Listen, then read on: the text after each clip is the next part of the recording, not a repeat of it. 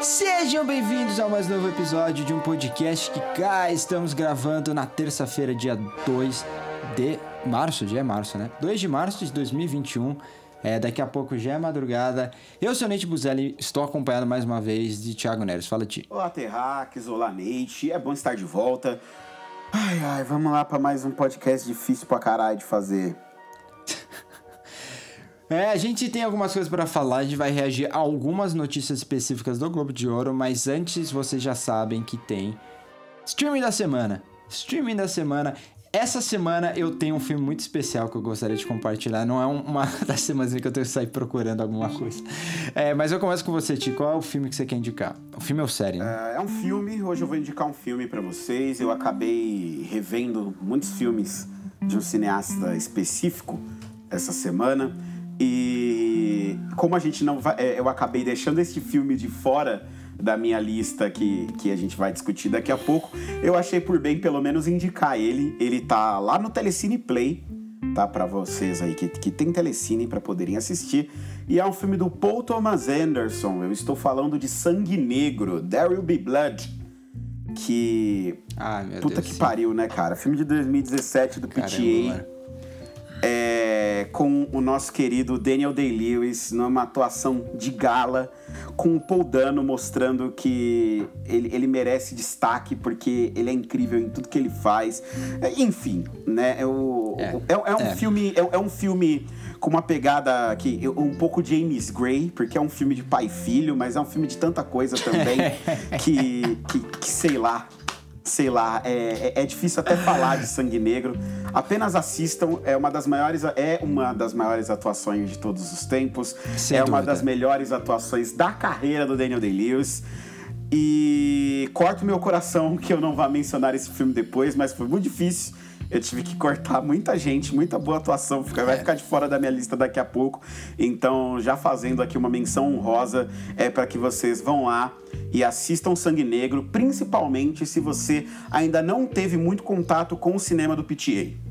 Né? Porque eu acho que Sangue Negro é um dos filmes mais acessíveis dele no fim das contas, no sentido de ser mais palatável para quem não se confrontou ainda com esse cinema do Paul Thomas Anderson, que não é um cinema muito simples, né? Não é um cinema muito fácil de, de se absorver, pelo menos É. Se você na minha comparar percepção. com os últimos filmes dele, esse daí é super acessível realmente. É, né? então, é bem mais fácil de assistir, né? É um filme que não tem uma densidade tão grande. Ele é um filme de personagem, não me entendam mal, como é- são tradicionalmente os filmes do PTA, mas ele, ele tem uma trama que ela é mais robusta, por assim dizer, e eu acho que isso facilita um pouco, deixa ele um pouco mais palatável para as pessoas. Basicamente, é a história de um homem que é um- de um minerador, né, que faliu, né? Ele perdeu, ele não tem mais dinheiro e ele resolve junto com o filho dele procurar é, criar uma vida para ele a partir do- da extração de petróleo.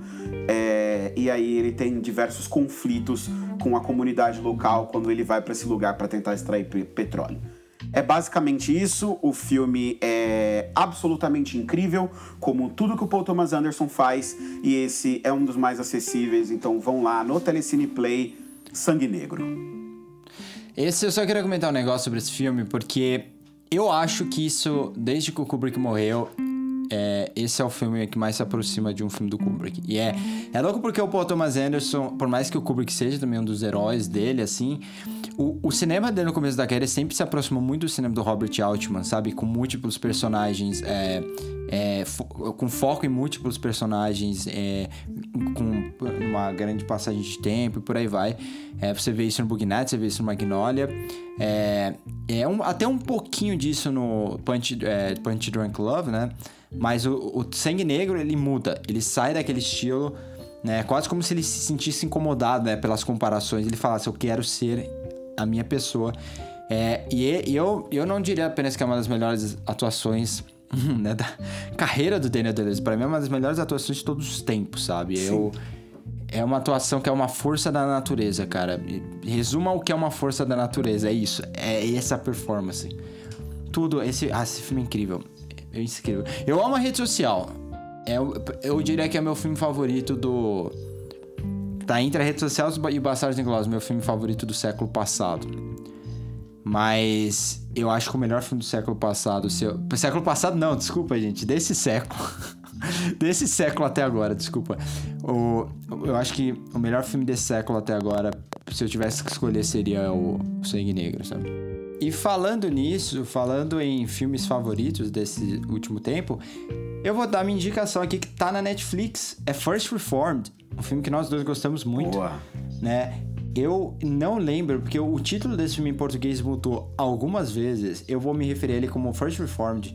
Na verdade, eu acho que ficou no coração da escuridão, mas mudou depois disso. Enfim, é, é um filme americano do Paul Schrader, que é o cara que roteirizou, você deve conhecer, Taxi Driver. Ele é um dos caras que eu mais admiro no cinema, não pelos filmes, ele tem muito filme dele que eu não gosto, mas pelos riscos que ele toma e porque ele é um puta conhecedor realmente de, de, de cinema, cinéfilo e tudo mais. Ó, aqui no, no YouTube, ele está agora como Fé Corrompida. E ele é um filme é, do, do YouTube. Falei que mudou. ele tá no YouTube Exato. como streamando. Ótimo.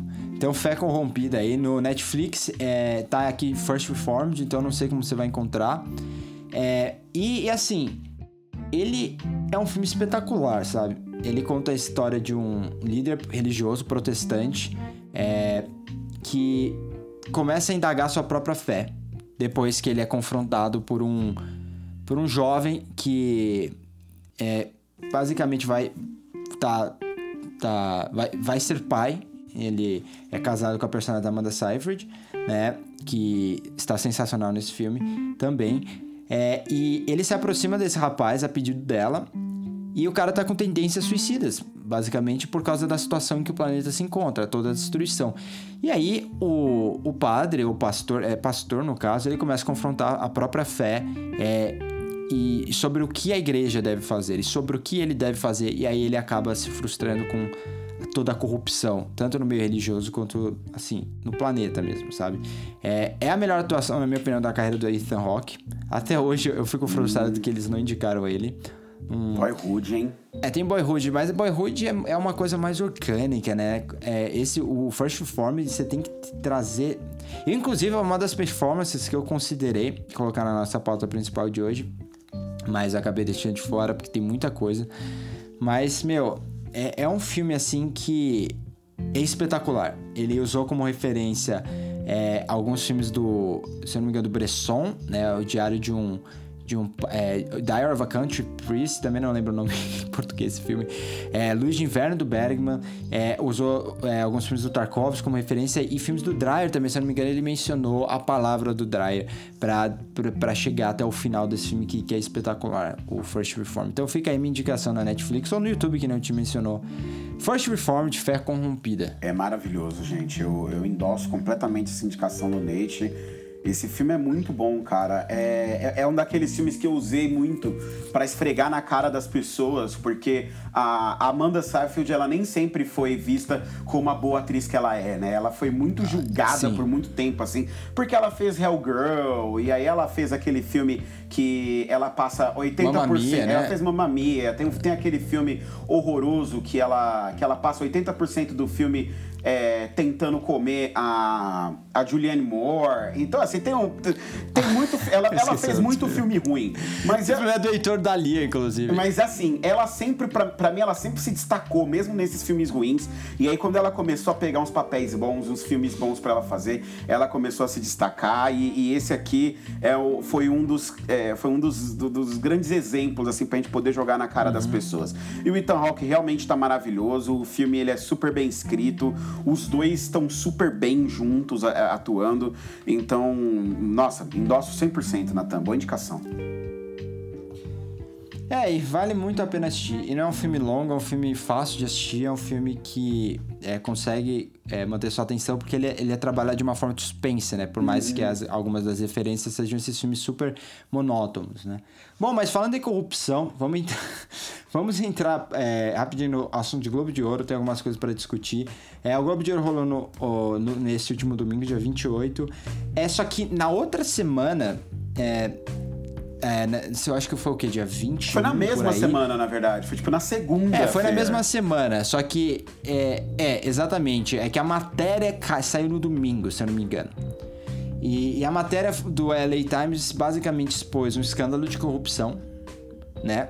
É, da Associação é, de Imprensa Estrangeira de Hollywood, que é a imprensa que vota no Globo de Ouro.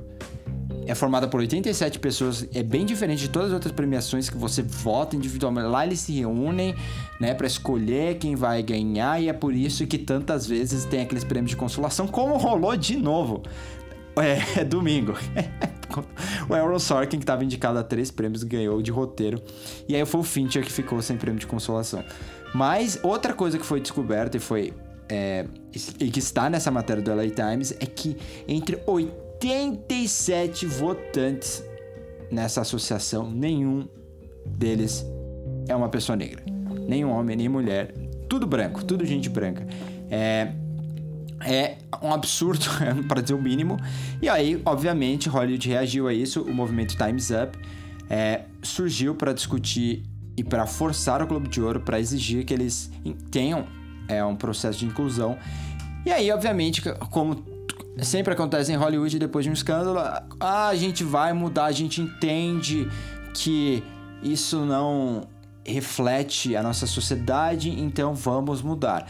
E aí a minha pergunta fica com você é: você acha que o Globo de Ouro deveria ter rolado esse domingo? A gente sabe que no fim do dia o Globo de Ouro assim, ele não importa muito pouco pro Oscar. É mais uma forma dos próprios indicados se promoverem. Ele não tem na... o Globo de Ouro não é um termômetro do Oscar. Ele apenas pode influenciar o Oscar através de discursos, de interações, de momentos específicos durante ele. É, é difícil até levar o Globo de Ouro a sério, né, cara? Porque assim, um filme que indica, um festival que indica Hamilton, a melhor filme de, com, de comédia musical, tá pedindo para não ser levado a sério. Eu, eu, eu tenho. Eu, eu, vou muito desse ponto de vista. Mas uma vez que a gente leva ele a sério, eu acho que a gente tem super que levar o que você acabou de falar, que ele não é termômetro para nada, muito pelo contrário, ele. Eu acho que o Globo de Ouro ele só tem a relevância que tem porque ele abre tecnicamente a temporada de premiações, né? Agora que a gente vai ter os prêmios de sindicatos todos sendo entregues de agora para frente. Então, por tá, ele tem uma posição estratégica que facilita e também porque ele se promove muito bem, né? Ele traz as grandes estrelas para dentro da premiação e, e ele acaba ganhando uma relevância muito mais por glamour do que pela qualidade, seletividade ou de fato a importância do festival ao longo da temporada. Ele sequer consegue ser mais importante do que Cannes, que é um festival que acontece fora da ah, temporada não, de Cannes é o mais importante. Sabe? É. Cannes é muito mais importante. É, pra, a gente até discutir isso aqui no podcast, né? Que no fim das contas, Cannes é o festival mais importante do sim, que o Oscar. do ponto de vista de arte, de arte é. sim. A palma de ouro significa muito mais. Tipo, se você, você fala que, que prêmio você acha que é, eleva mais o seu trabalho? De um ponto de vista de eu, eu me sinto reconhecer é, é Kanye. É Kanye. Pra indústria é o Oscar, mas do ponto de vista artístico, Sim. sem sombra de dúvida é Kanye. Assim como para afirmar se o seu filme tem relevância social ou não, é Berlim, não há o que pensar. Né? Não há, não há dúvida. Berlim é o festival para isso também. É, embora Kanye também tenha essa. também tenha isso em alguns momentos, né? Kanye premiou eu, Daniel Blake, e a gente elogiou pra caralho quando isso aconteceu. Embora eu acho que a gente não tinha um podcast ainda na época de eu, Daniel Blake. Não tinha, foi 2016. É, mas, a gente, mas a gente elogiou bastante. Tem artigo do Natan, tenho certeza, lá no blog dele, elogiando a, a premiação de, de eu, Daniel Blake. Mas enfim, né, Nate? É, no, no, fim das contas, comentando aqui rapidamente a, a premiação em si, é, eu acho que foi, foi menos pior do que eu imaginava. A gente sempre espera uns, um, uns boi na árvore, né? No, no Globo de Ouro. Você, Sim, cara, eu, é. você até comentou no Twitter da chance real de Hamilton ganhar. de, o... Eu pensei que ia ganhar, eu porque também, é a coisa que o Globo de Ouro adora fazer. Eu tava, Eles eu, eu tava em pânico, isso. assim, com, tendo certeza que o set de Chicago ia levar. Simplesmente porque tinha o elenco mais estrelado. Sim, eu também. Eu tava em pânico é, que, a, que eles iam Justamente aí que estão as minhas maiores surpresas. No fim do dia, eles premiaram os dois filmes mais corajosos. Assim, o meu filme favorito ali na situação não estava indica é, foi indicado, mas eu falei várias vezes que eu não acho que Mank vai ganhar prêmio algum. Ah, não, Mank não leva é... nada, gente. Infelizmente. É... É... E... Até porque Mank é filme para cinéfilo, cara. Eu tenho muito essa impressão não, não, de que ele é um filme feito para quem ama cinema. É, eu também acho. E, e para mim ele precisa de tempo. Ele precisa é um filme que tem tanta coisa envolvida que você precisa de tempo, você precisa rever. É, então eu acho que ele não ganha. É, só, eu só fico com dó do Fincher porque eu amo muito o Fincher. Quem assistiu sabe que toda vez que ele perdeu, e ele apareceu várias vezes concorrendo, porque é, como não tinha os produtos. Assim, o Globo de Ouro esse ano foi à distância, né? Então. Eles, eles não fizeram todos os prêmios ao vivo. Hum. Alguns prêmios é, menos importantes, tipo canção original, trilha sonora, foram feitos, a, é, foram feitos antes, eles gravaram os discursos e tudo mais. E aí, para alguns prêmios, que nem, por exemplo, melhor filme, eles só exibiram a janelinha do Fincher, sabe? Que não é um produtor, inclusivamente. É, ele é da produtora dele, mas é um parceiro dele. E então ele apareceu lá quando o filme estava indicado a direção, a roteiro e a filme drama, se eu não me engano, essas três vezes, ou teve mais uma. Eu acho que foram três ou quatro vezes. E ele perdeu todas. E, aí, quando ele perdia, o que, é que ele fazia? Ele virava um, um shot de não sabemos o que. Terminou Mas bêbado. ele vi- Com certeza terminou a noite bêbado. E era muito louco isso, porque, tipo, tinha horas. É, para quem ouve o podcast, gente, eu, eu recomendo muito um podcast que o Fincher gravou com o Errol Sorkin. É, entrevistando o Errol Sorkin sobre o set de Chicago, eu até comecei a gostar mais do set de Chicago depois que eu vi o podcast, porque o Errol Sorkin, ele fala, gente, eu tô aprendendo, eu tô indo aos poucos, sabe? Você vê que não é culpa, coitado, a gente também é no Errol Sorkin, que ele não, ele não é bom pra dirigir, mas ele tem essa ciência, sabe? De que é um processo. E, e tem uma das coisas que ele menciona, é que o filme tem 43 produtores, o set de Chicago.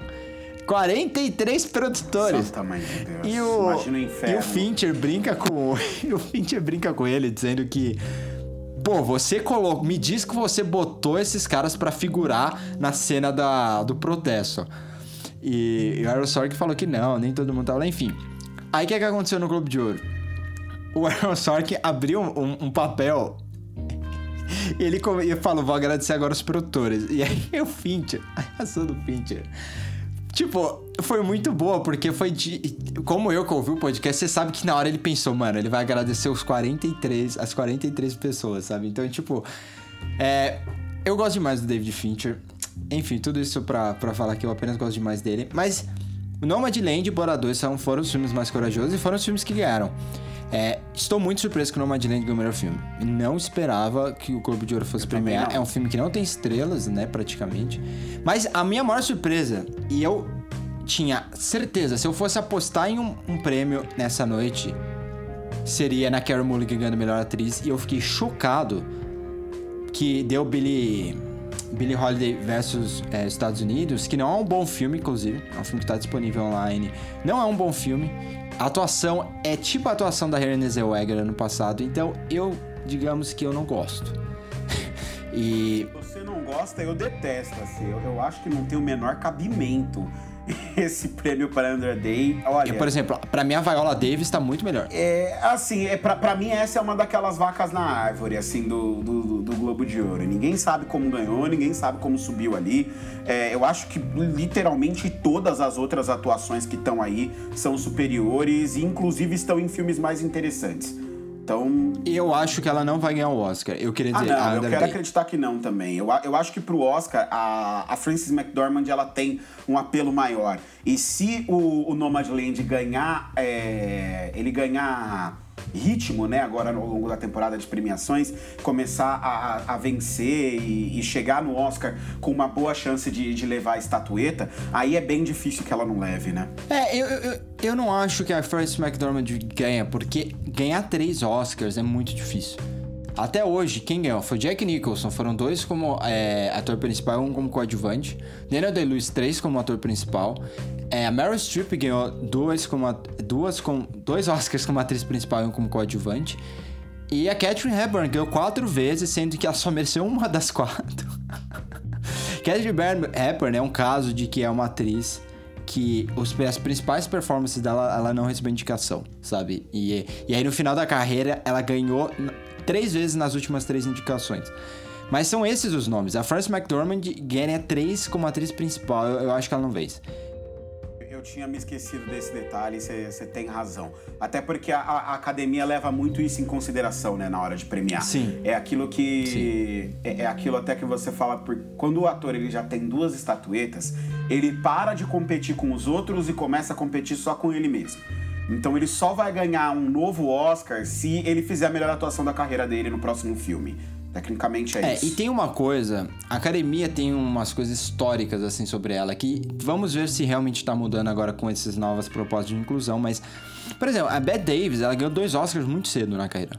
Então, algumas das melhores performances dela, por exemplo, The Little Foxes, é, em A Malvada, ela não ganhou, porque ela já tinha ganhado dois.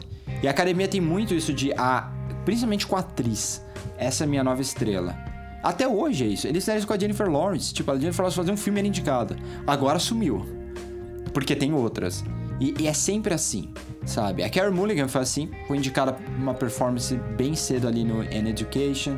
E aí depois passou um longo tempo sem indicação. E provavelmente vai ser indicada de novo agora. Mesmo que tenha performances melhores do que aquela pela qual ela foi indicada. Agora, ela realmente pareceu frustrada. Se você ver o vídeo, a cara dela é de alguém que não tá muito satisfeita. Porque eu, eu- realmente acho que na cabeça dela é tipo, agora chegou minha hora, sabe? O filme tem buzz, a minha performance é ótima, é um assunto relevante, é, todo mundo assistiu, todo mundo tá discutindo. E aí Andra Day ganha, And- Andra ganha é um típico Globo de Ouro. É é típico do Globo de Ouro que quer determinar algo, é uma nova, digamos, ten- tendência. Vamos ver como vai responder o SEG. E a gente sabe que domingo que vem tem o Critics' Choice Awards, só que ela não tá indicada ao Critics' Choice Movie Awards. Então, é isso. É, outra coisa que eu queria falar é sobre o Daniel Kaluuya, que acabou ganhando o Globo de Ouro. Eu não sei porque a gente não apostou no Daniel Kaluuya, era óbvio que ele ia ganhar. Ele tem mais tempo de tela, a atuação dele é mais chamativa, ele é um puta de um ator, sabe? Ele tá muito bem no filme. Sabe, eu não sei porque a gente ficou pensando Sacha Baron Cohen. E, e agora eu, eu realmente acho que ele vai ganhar. É porque a gente o- não consegue SEG aceitar que ele foi indicado a coadjuvante. Meu, é difícil, é tem- difícil lidar com isso. Eu tenho que compartilhar um momento aqui que aconteceu no Instagram. Eu postei, assim, no Instagram do, do IndieWire, eles, do Daniel Kaluuya, eu falei, ah, grande performance, pena que ele tá indicado como coadjuvante, falaram de categoria. E aí começaram a me responder, duas pessoas foram me responder, falaram, meu, você tá louco, ele é totalmente americano, né? Você tá louco, ele é totalmente coadjuvante, o principal é Keith Stanfield, sabe? Você não deve ter visto o filme. Eu falei, meu, eu vi o filme. Eu não sei porque eu dou. Eu, eu tento responder, eu tento usar argumentos, sabe? Assim, eu vi o filme, ele é um co-protagonista, como existia um caso, a academia costumava premiar eles como protagonistas, como fez antigamente, várias vezes, fez com Jack Lemmon, quando ele fez Quanto Mais Quente Melhor, fez com o, o Marlon Brando, quando ele fez O Poderoso Chefão, né? Com o Alpatino. Enfim, a discussão foi longa. Aí falaram pra mim que eu não sabia de nada, que eu tava errado. Um cara até citou um exemplo, porque eu disse assim: quem move a trama como um co-protagonista é o Daniel Kaluuya. O Lakeith Stanfield reage. Exatamente. Só reage. Aí, me- aí sabe o que me responderam, Thiago? Ah, você vai falar então que o, o Kevin Spacey é ator principal de Seven porque ele move a trama. Ele é um, um- um antagonista, né, obviamente, de Seven. Ele tem um papel de protagonismo, mas ele não é ator principal. São coisas diferentes. É, O antagonista é o- o- uma, uma figura diferente narrativa, gente, pelo amor de Deus. Sim, ele é um, ator- um dos principais, só que ele não aparece, não tem como ser ator principal. O ator, quem realmente move a trama de Seven, na verdade, não é o Kevin Spacey. Kevin Spacey inicia, ele causa um incidente inicial. Mas Não, quem move é a trama são os detetives é, que se ele é- aproximam. Ele tá ali pra bater de frente. Ele, é óbvio que ele move a trama. É ele que, é ele que gera o conflito. Ele é o antagonista. Essa é a função Mas quem te na história. conduz na trama, é isso que a gente quer dizer como forma de mover, é o Brad Pitt, é o Morgan Sim, Freeman. assim como é e o a Daniel mesma coisa com... Exato, exatamente. É mais, do, mais até do que o Lakeith Stanfield. Eu não acho que o Muito Lakeith mais. Stanfield é O o Lakeith coadjuvante. só reage no fim das contas. Você falou tá corretíssimo. Ele reage às coisas que estão acontecendo ali. Ele, até por, até pe- pela história do personagem dele. Né? E, e assim, o, o- o nome Exato. dos dois tá, no, tá no, no filme. É importante lembrar, né? É. O, o- Judas e o Messias Negro são os dois ali. A gente até mencionou isso durante o Exatamente. podcast. É, eu me pergunto se o que, que essas pessoas diriam. É, é- é só, não, só não é essa discussão óbvia porque é um homem e uma mulher, né? E aí acaba entrando num- numa outra seara. Mas pega o. Caralho, o filme do. Do Adam Driver e da Scarlett Johansson no ano passado? Ah, o História de um Isso, Casamento. pega o História de um Casamento ano passado. Você vai dizer que um dos do- é que, o, que só tem um protagonista ali? Os dois Exatamente. são protagonistas, gente. É, e os dois movem Mas a é como é um trama, homem e uma mulher, é quase como se todo você mundo só fala, não, tivesse aí tudo um, bem. sabe? Agora É. não, são dois homens, eles disputam a mesma categoria, então magicamente altera-se toda a estrutura narrativa e aí só um Exatamente. pode ser protagonista. Passa amanhã, né, gente? E tem. É, e tem muitos casos. O, o, mais recente é o Green Book. A gente falou várias vezes que o Mahershala Ali não é coadjuvante. Uhum. Ele é um protagonista, ele tá no filme inteiro. Ele ajuda a mudar o personagem do do... Viggo Mortensen. Viggo Mortensen, isso. Assim como Viggo Mortensen ajuda a mudar o personagem do Mahershala Ali, ambos mudam ao mesmo tempo. O filme é sobre os dois, sobre a jornada dos dois, e aí um é indicado como coadjuvante né? Chega a ser meio. Chega a ser meio, não. É, é, racista, de certa forma, porque o filme é sobre o cara lá, entendeu? Enfim. E aí você tem um outro exemplo também que não é distante, né? faz o que? Cinco anos? Que foi a Rooney Mara ser indicada como coadjuvante em Carol. Que é um absurdo do mesmo nível que esse aqui, sabe? Ela é co-protagonista. É um filme sobre o romance dela com a personagem da Kate Blanchett. Não é coadjuvante, gente em inglês quer dizer supporting role. Uh, isso acontece em todo lugar. Em azul, a cor mais quente. Quem é a coadjuvante? Quem é a coadjuvante a protagonista? Não, tem as duas são protagonistas, cara. Não, não tem isso. Mas ali você ainda tem um argumento mais forte. De vista da personagem da da da, da Adele, né? Mas, é. cara, as duas são protagonistas no fim das contas, né? Então, bem, é, é uma discussão, dá pra gente, a gente pode passar a noite inteira aqui citando exemplos Exato. onde fica muito claro que o filme tem dois protagonistas. Eu, eu sei, eu, tem filme até com mais. Eu só vou deixar aqui uma coisa clara. É, porque uma das, um dos argumentos estúpidos que usaram falou que o Daniel Kaluuya demora 20 minutos para aparecer. Uma coisa, se você for ver um filme clássico, classicão mesmo, o protagonista demora para aparecer, por quê? Porque eles querem fazer isso com destaque, com calma. A Ilsa em Casablanca demora para aparecer, por exemplo. O, um outro filme não tão bom como Casablanca, obviamente, o Piratas do Caribe No Fim do Mundo, de 2008, e o Jack Sparrow só aparece depois de 25 minutos. O importante para os atores principais não é o começo. O começo você desenvolve um monte de coisa até ele aparecer e aí ele te conduz pela trama. O importante é o final. Quem tá no final desse filme? Qual é o desfecho desse filme?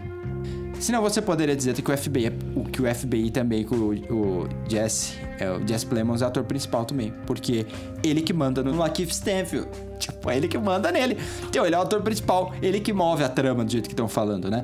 E eu só quero dizer uma coisa. Eu parei a discussão quando um cara chegou para mim e disse: Sim, Don Corleone é coadjuvante em O Poderoso Chefão. Aí ficou difícil. É, não, aí, aí realmente aí chega. Acho que a gente é. pode até partir pra pauta agora. Exatamente. E falando em Marlon Brando, vamos falar hoje. A gente vai finalmente, finalmente fazer a nossa segunda parte de um podcast que foi ao ar no dia 16 de julho de 2020, que é As Performances, né? A gente vai discutir algumas das nossas performances favoritas. A gente fez das nossas atrizes favoritas no episódio 41 do podcast que cai. E agora a gente vai falar de atores.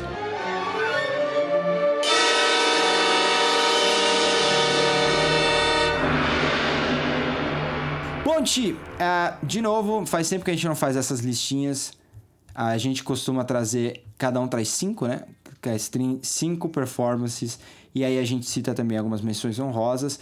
É, a gente vai primeiro. A gente vai dos cinco. A, vai, como é que a gente vai fazer hoje?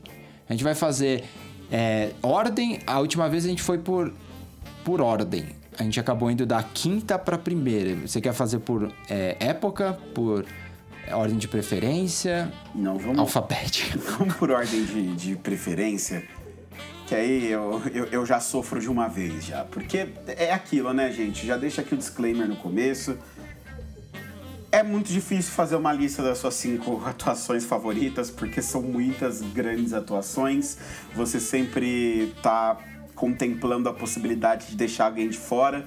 E inclusive eu acho que eu tô falando isso aqui só para enrolar, porque eu tô olhando para dois filmes aqui e eu não sei com, com qual deles eu vou ficar pro meu quinto lugar. Mas é. É, é vamos de. Vamos de, de, de ordem de, de filme favorito, tá? O meu critério é justamente esse. Eu não fui com as minhas performances assim é, mais, que eu, ah, eu não fui com as performances que eu realmente mais amo. Eu deixei as minhas oito performances favoritas de fora. Por quê? Porque são de filmes que a gente já discute aqui mais, a gente já mencionou. Então, por exemplo, tem Casablanca, tem Poder do Chefão, tem Lista de Schindler, a gente já falou do é, Sangue Negro. Então, eu fui para filmes assim que alguns de vocês conhecem, alguns são famosos até, mas a gente pouco fala, a gente tem pouco espaço para falar desses filmes, né? E com o meu número 5, é, eu vou falar da performance do Sir Michael Radcliffe, pai de Vanessa Radcliffe, num filme de 1951 chamado The Browning Version, né? É, esse filme, ele, ele conta a história de um professor que de uma escola pública e bem conservadora na Inglaterra. É, e o nome dele é, é, o sobrenome dele é Crocker Harris. Então eles já botam esse sobrenome aí para você falar ah, como é fácil zoar esse professor.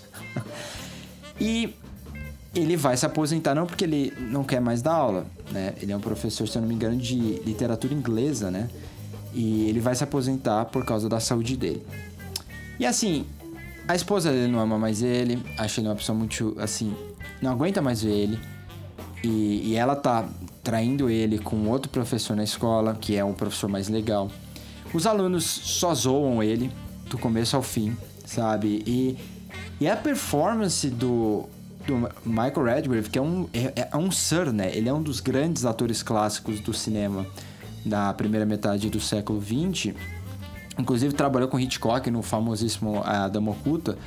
É, é tão sutil e ela é tão bonita porque ele, é, ele parece aquela pessoa dura que não sente mais. E, e a forma como ele vai expondo, assim, é, cirurgicamente, esses traços de sensibilidade do personagem dele é, é, é de chorar mesmo, sabe? É, o, a, eu não vou entrar em muitos assim detalhes da trama. É, envolve esse, essa versão, essa tradução, né, de um livro que é, acaba recebendo o nome do filme, é a tradução do Agamenon, The Browning Version, a versão do Browning, que é, é enfim, é essa tradução específica que tem uma importância grande no desenvolvimento da, da, da trama, assim, pro filme. É, Você sabe que um aqui ele saiu como Nunca Te Amei, né? Nunca Te Amei? Eu Nunca não achei a tradução para esse filme. Nunca Te Amei, meu Deus. Por que nunca te amei? eu tô pensando, por que nunca te amei? Eu, eu fui pesquisar aqui quando você falou, aí tem um remake em 94 desse filme Sim, também. Sim, um remake com Albert Finney. Eu só não lembro se foi feito pra TV. Eu não lembro se foi feito pra TV agora. Mas assim, saiu do teatro e foi pro cinema, essa versão, que é dirigida pelo Anthony Asquith, de 1951. Meu, mas é um filme britânico e ele parece chato. É um filme que tem 90 minutos, então você vê que não é longo, tem uma hora e 30. Mas uma hora, é, uma hora e trinta. Só que ele não é chato. Porque a atuação do Michael Redgrave ela é tão cativante. E ela é tão cativante sem ser em momento algum forçada, sem ser. É, sem explorar o sentimentalismo, sabe? Você sente diretamente, é, através da performance dele, a dor que ele tá sentindo. E, e isso é muito difícil, né? Principalmente naquela época do cinema, principalmente nos anos 50, né? Que é uma época. A chegada do Technicolor, esse é um filme preto e branco ainda, né? E, e, e assim, meu objetivo é, é chamar atenção para um filme que a gente raramente falaria aqui, e também para o Michael Redgrave. Então, procura sobre ele. Ele é um dos grandes atores, como eu citei, fez muitos bons filmes com grandes diretores é, com outros grandes atores. Ele é pai de uma das maiores atrizes de todos os tempos ali, uma das maiores atrizes britânicas, que é a, Vanessa Redgrave. É, e a história dele é muito bonita. É, existem paralelos, assim, diretos, sabe, com o próprio Michael Redgrave, que é, provavelmente, pelo que se sabe, ele era gay, mas na época a gente sabe como eram as coisas, né, em 1930, por aí que ele casou. É, e, ou até foi antes que isso, né? Deve, deve ter sido por 1920. Ele se casou com uma mulher, teve os filhos e tal.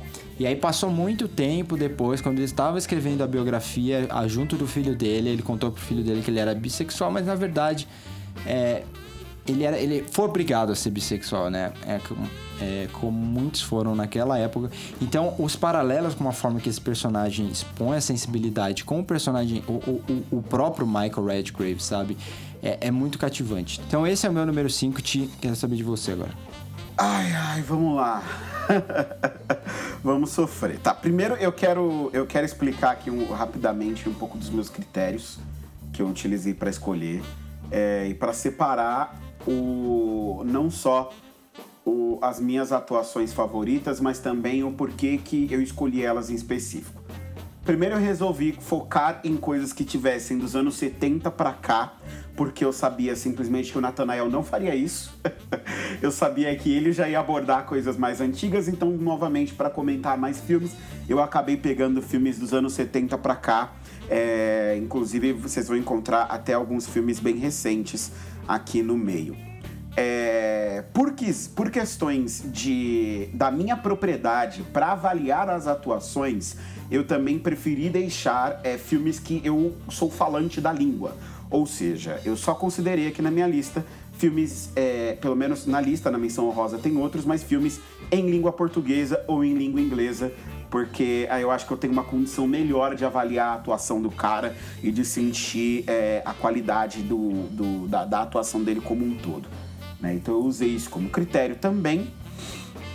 É, e o, o, meu critério final foi é, tentar buscar filmes que é, o, o ator ele não tivesse é, essencialmente assim um grandíssimo elenco de apoio ao redor dele, ou seja, ele não está é, necessariamente contracenando com outras grandes estrelas, porque a gente sabe que isso influencia muitas vezes na atuação do cara. É, e que também é, geralmente tivesse um grande diretor por trás. Eu levei também isso em consideração. Ser um grande diretor uhum. ou ser e também ser um grande filme também foram coisas que eu usei como critério para poder escolher.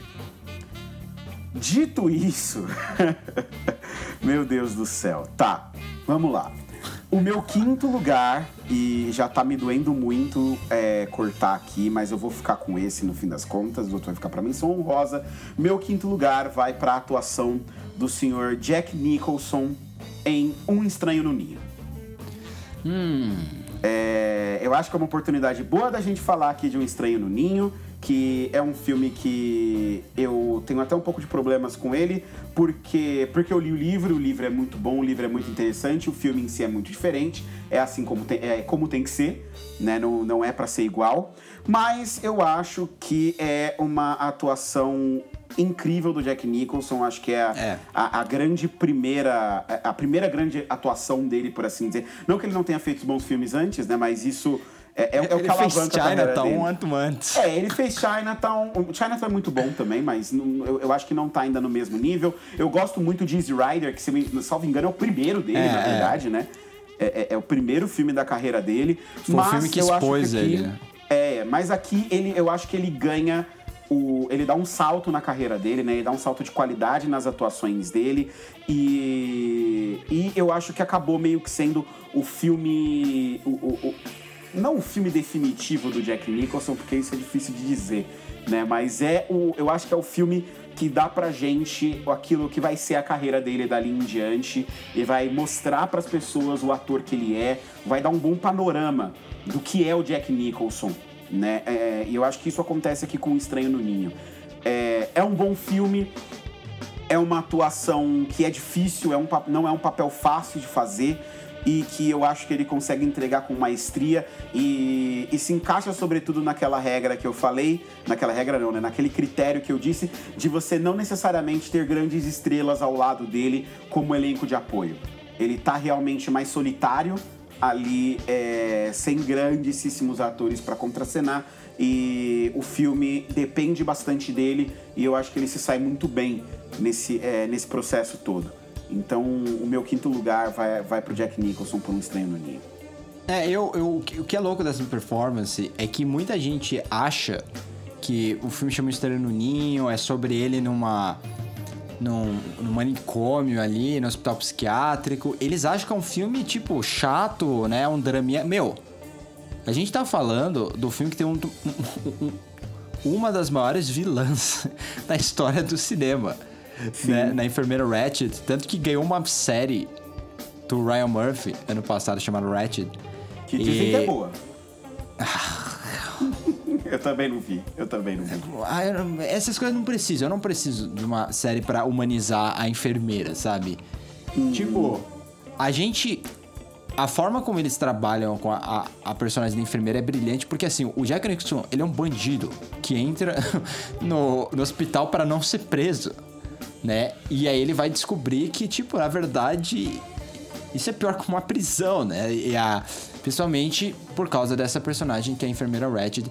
E esse filme, meu, ele é inacreditável. O Jack Nicholson, imagina um cara que não deixa a peteca cair. A energia dele é tão grande do começo ao fim. Que é quase realmente como ele estivesse jogando, sei lá, um, aquele jogo. Como é o jogo que tem a peteca, né? Que. Que você não pode. Literalmente não pode deixar a peteca cair. E ele se joga assim. para impedir que ela chegue ao chão. Porque a, a dedicação dele, a forma como ele consegue colocar as características dele no personagem, mas não fazer dele o personagem é, um, é, é, é, é típico dessa, desse tipo de ator do década de 70, né? Como o Jack Nixon, como o Robert De Niro, como o Al Pacino. E o humor. Humor. Não, não tem como imaginar. Eu acho que não existe um outro ator para esse filme, sabe? É, Exato. É isso que, que faz. É, é uma das minhas atuações favoritas também. Né? Por isso que eu não coloquei. Porque ela já ela tá no meu primeira, na minha primeira lista, assim. Eu, eu, vi, eu vou pra esse filme de 1946, como Ti falou, eu não tenho filmes é, muito recentes. o meu filme mais recente é de 1968 e é o número 3 nessa lista. Mas eu quero falar do George Clooney do passado. Se você entrar na internet e procurar um ator chamado Tyrone Power, você vai ver que ele parece a primeira vinda de George Clooney à Terra. Eles são estranhamente, absurdamente parecidos. E se você vê um filme dele, você vai ver que até a voz parece. É um absurdo, sabe? É, tem fotos que, se você falar que é o George Clooney, você acredita que é o George Clooney. Tyrone Power foi um dos grandes atores. Ele foi literalmente o George Clooney da década de 30 e 40. Né? E ele foi uma das maiores estrelas de Hollywood até a morte dele no final da década de 50 por um ataque cardíaco. Tyrone Power, assim como George Clooney, assim como Brad Pitt, tem uma facilidade gigantesca de entregar fala, tinha uma facilidade gigantesca de conquistar o, espectador, era super carismático e era uma super estrela. Ele era grande estrela, era um dos daqueles caras mais bonitos da época, o cara que esbanjava charme. E ele tem uma performance de um dos meus filmes favoritos que chama The Razor's Edge, de 1946. É um melodrama, é um típico melodrama e um dos melhores que você vai ver. Todos os atores nesse filme tem, apresentam grandes performances. Mas a trama segue esse personagem, interpretado pelo Tyrone Power, que decide abandonar, entre aspas, a grande paixão da vida dele, que é essa garota rica, né? Que vive com o tio. Por sinal, esse tio não gosta do personagem do Tyrone Power porque ele não é rico. E o porquê o Tyrone Power, o vai embora? Porque ele acha que falta alguma coisa para ele na vida. Ele acabou de voltar da guerra e ele, ele, ele quer algo a mais. Ele quer descobrir algo a mais. Ele quer entender, ele quer descobrir uma motivação real para a vida dele. E ele vai pro, pro, pro Oriente, né? Atrás disso, atrás de alguma filosofia, né? E é muito, provavelmente alguma filosofia maoísta ou budista. Eu diria mais que é budista porque maoísmo tem essa conotação mais política, né? Eu acho que é até por causa do da, da Revolução Chinesa depois. Ah, mas ele a forma como ele conduz esse personagem tem um arco muito curioso. Um, não é um arco que você entende exatamente qual é o grande objetivo dele. É, é, é um personagem que tá perdido, né? É um personagem que tá tentando se encontrar e ele quer ajudar as pessoas. E para um personagem que é simples, eu acho que no, qualquer outro ator, mesmo tipo um Cary Grant, sabe? O Cary Grant eu acho que seria muito mais é cômico do que deveria. Um James Stewart seria muito mais dramático do que deveria. O Tyrone Power, ele consegue transformar esse personagem, ele consegue apresentar algo que é balanceado e faz você literalmente se apaixonar por ele. E, e faz você, tipo, questionar demais a personagem da da, da Jean Tierney, que começa com uma paixão dele, ela se torna em algum momento uma antagonista, né? E, e, por ser melodrama, você já sabe que esses personagens jamais vão ficar juntos, porque existem forças mais fortes né, na sociedade que impedem essa união deles. É um filme muito bonito, é uma performance que é pouco discutida, até mesmo na época foi pouco discutida, porque o que chamou mais atenção foi a performance. Eu, é, se eu não me engano, foi Anne Baxter, né, que foi indicada até o Oscar por esse filme. Ganhou, ela ganhou o Oscar, desculpa, ela ganhou o Oscar por esse filme em 1947. Mas a performance dele como um todo é, é o que move, de verdade, a, as melhores coisas do filme. Então fica aí. Tyrone Power, procurem. Ele é, é uma grande estrela, ele atuou para para quem não conhece esses filmes que eu citei, ele tá em Testemunha da Acusação do Billy Wilder, né? Ele é o, o acusado. E ele tá sensacional nesse filme também. Eu poderia ter citado esse filme porque ele tá sensacional. Enfim. Ti. Sua vez. Quarto colocado, eu espero que seja alguém mais novo. Se fosse, seria legal se fosse o George Clooney. não, não é o George Clooney. É, é um cara que eu considero tão charmoso quanto. É, e, e, outro critério também que eu usei nas minhas escolhas e que eu esqueci de falar para vocês é que aí eu tive que fatalmente colocar alguns dos meus atores favoritos na lista, né, para fazer questão de falar de um dos filmes dos caras e eu não poderia deixar de colocar aqui o Denzel Washington na nossa lista, não é mesmo? Só que aí vem a, vem a, vem a treta, né? Qual, Qual a performance? Melhor, exato. Qual a melhor atuação do Denzel Washington pra gente comentar aqui? Né? E aí eu fiquei entre vários filmes, entre vários, vários, vários, vários, vários, vários. Eu rodei, rodei, rodei, rodei. É, eu me recusei a colocar dia de treinamento, pura e simplesmente porque a gente já tem muitas oportunidades de falar de um dia de treinamento, todo mundo já assistiu o dia de treinamento. É, e aí eu, eu quis ser pouco convencional. Eu quis pegar um Ai. filme. É... o Nathan já tá sofrendo. Uh, eu quis pegar um filme aonde eu. aonde ele não tivesse é, um papel fácil nas mãos dele. E aí eu fiquei entre dois em específico. E eu, eu, tive que abandonar um pouco os meus critérios, porque aí eu acabei escolhendo o filme que eu, que eu gosto mais. Basicamente, eu fiquei entre Um Ato de Coragem, que eu acho um filme difícil mas também, assim, é na verdade, é um papel difícil, mas o filme em si é fácil e o filme em si é até fraco. Então eu acabei escolhendo é. o melhor filme, que foi O Colecionador de Ossos, vejam vocês. Eu, eu vou até fazer silêncio porque eu quero ver a reação do Nathan. então, eu. Eu não gosto muito do colecionador de ossos. Você não gosta? Você não gosta? Eu gosto pra caralho. Eu acho. É que assim, eu sou suspeito para falar. Suspeito policial. Ele tem esses é dois filmes que eu sempre me confundo, para ser sincero. É, eu, eu sei qual é a condição do Edward é o com Angelina Jolie, mas eu sempre Exato. confundo esse com o. O, é, o negócio pelicano, The Pelican Brief, né? Nossa. Que é com a Julia Roberts. Nossa, não, pelo amor de Deus. Não, nenhum filme. Os filmes não tem nada a ver. É que um tem a Angelina Jolie, um tem a Julia Roberts e eu misturo as duas. Ah, tudo a ver, tudo a ver. É, é basicamente. É. Mas basicamente é, é, é o, o Denzel Washington perseguindo um serial killer. É isso, basicamente. Não tem muito para além disso de, é, para descrever da trama, apenas que assistam, porque as viradas que o filme tem são, são interessantes. Eu gosto de romances policiais.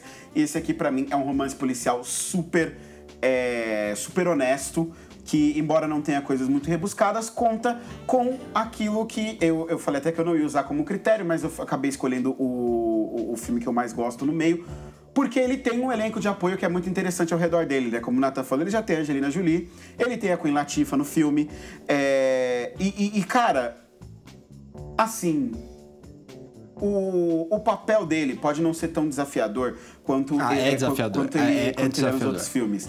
É, então, porque no, no fim das contas, é, o personagem dele em si, ele é um personagem bastante complexo e que no meio de uma trama que acontece muita coisa, como tá no filme ali, é, você precisa de um grande ator para conseguir mostrar as nuances desse personagem, sabe? Para conseguir dar o peso que a personalidade dele tem na maneira como a trama do filme se desenvolve. E assim, se o Colecionador de Ossos é um bom filme, é porque ele tem o Denzel Washington ali. Não é porque ele tem Angelina Jolie, não é porque ele tem a Queen Latifah, ah, não, isso é, não é porque o Philip Noyce é um puta diretor, não é nada disso. O filme só é bom por causa dele. E porque ele tem o é. carisma, ele tem o magnetismo necessário e ele consegue, nas sutilezas, nas coisas mais simples que ele mesmo traz pra tela, é, dar essas nuances pro personagem e fazer com que o filme ganhe um contorno que sem ele não teria, sabe? Então, justamente por ser um filme que não é tão bom, e, e, na atuação dele, na qualidade dele, o filme ganhar muita coisa, sabe? Eu achei que esse era o filme ideal pra gente poder comentar a, a carreira e a capacidade dramática do Denzel Washington, que é, não só nesse filme, mas ao longo da carreira dele mostra que ele também pode fazer de tudo, né? Não, não há papel limite. Não, ele pode homem. fazer de tudo. E ele fez de tudo, Ele né? Se você pensar, ele, ele é.